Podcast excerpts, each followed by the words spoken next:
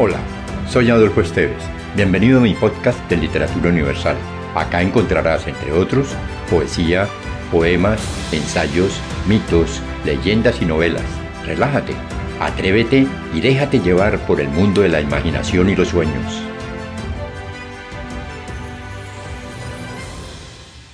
La Madremonte, mito europeo. Justo al pie del aserradero, junto al tronco recién caído con gran estrépito del último árbol de camino, se sentó fatigado y sudoroso el corpulento aserrador. Pienso, se dijo, que ya hay bastante por hoy. Va a llover y el compadre Nicolás debe estar esperando ya junto a la quebrada con una buena sarta de pescado. Apúrate, muchacho, en recoger y montar la leña para que bajemos a prisa, gritó a su hijo, que organizaba a machetazo limpio la leña para la semana.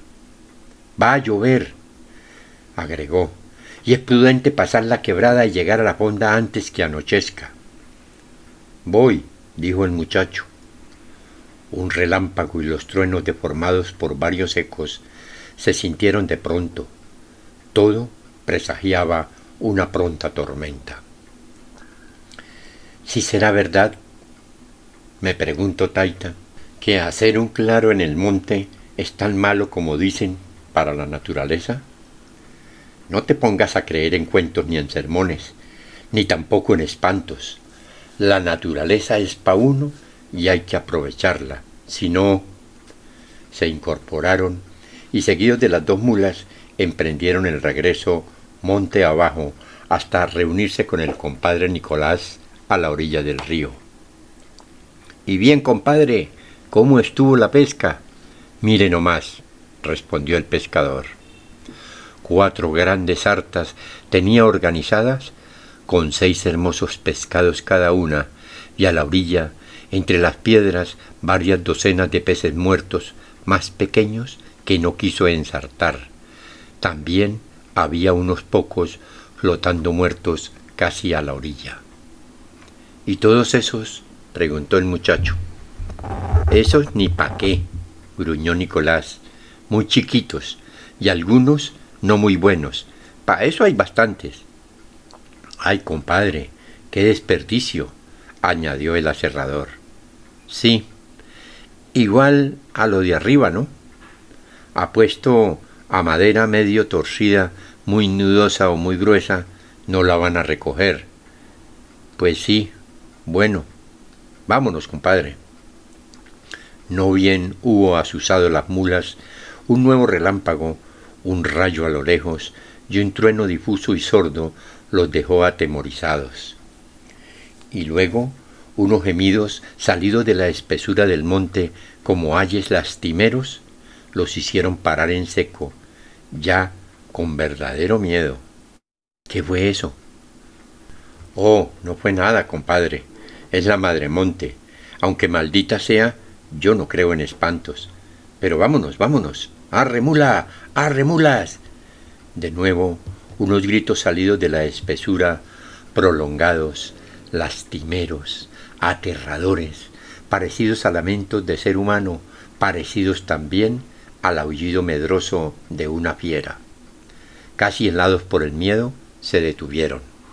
A poco el muchacho, sacando ánimos de donde no tenía, dijo apenas con susurro de voz Es el espanto.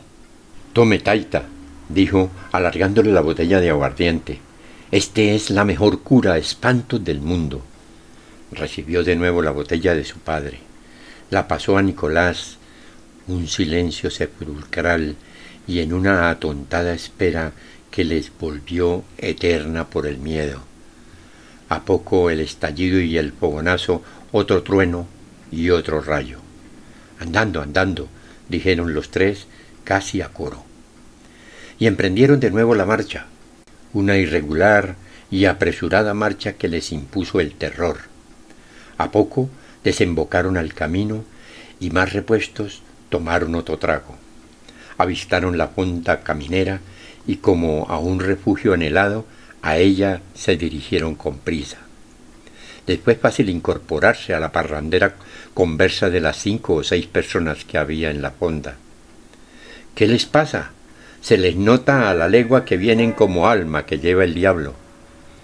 Inquirió la posadera, vieja muy ducha en campechanas psicologías. ¿Qué ha de ser sino que nos espantó la madremonte?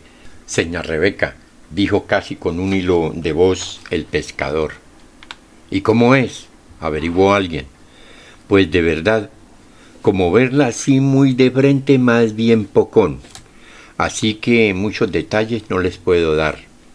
Era, tornó a explicar ya más calmado el pescador, la mera figura de una mujer horrible, en pelota, con grandes colmillos y con unas uñotas en manos y pies que, válgame Dios.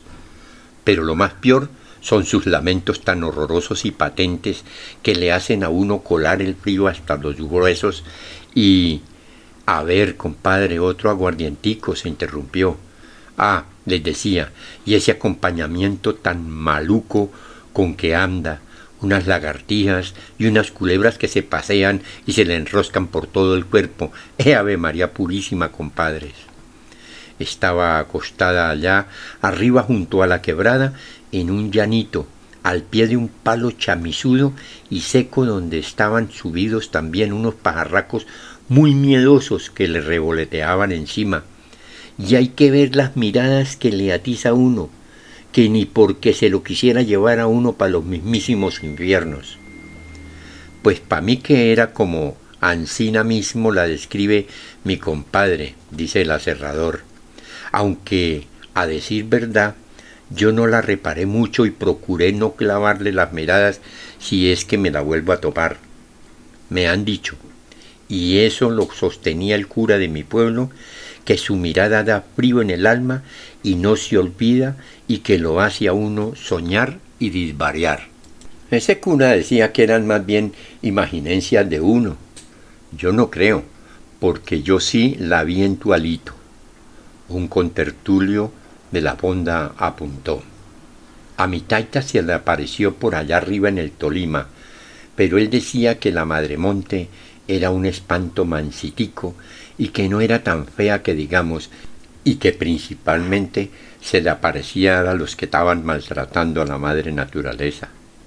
De razón, se nos apareció a nosotros, gruñó el aserrador. A usted, compadre, por estar pescando con barbasco, y a mí por tumbar todos esos árboles de comino para dejarlos perder como el año pasado. Este es un mito europeo, como dije al comienzo, pero ha sido adaptado por los campesinos del Maldanena medio antioqueño. En el Gran Tolima también hay una versión un poco diversificada, y es esta. Por nuestros caminos aparece de improviso, pero se esconde rápido por las espesuras y los matorrales una visión o espanto es una fea mujer recubierta de escamosidades o lamosidades verdes, aulladora y que mete espanto a quienes la ven. Va usualmente acompañada de una bandada de pájaros de diferentes plumajes que hacen una gran algarabía. Es normal encontrar a su rastro peligrosas serpientes, así éstas no sean muy frecuentes en la región. Encontrársela da inicialmente un gran miedo, pero es frecuente que ésta desaparezca al poco rato y que más bien en quien la vio quede una sensación de tranquila curiosidad, pues es un espanto o visión que muestra ser manso y da la impresión de ser algo que forma parte de la misma naturaleza, de su fauna, y que nunca ataca al hombre o al ganado, y sí más bien como que sus costumbres se avienen a todos. Así, más o menos, nos transcribía una maestra rural en Icononso, Tolima, las varias versiones que oyera de campesinos en esas tierras. Si te gustó, piensa en alguien a quien también le agradaría viajar en este mundo fantástico y compártelo. Califica con 5 estrellas este podcast.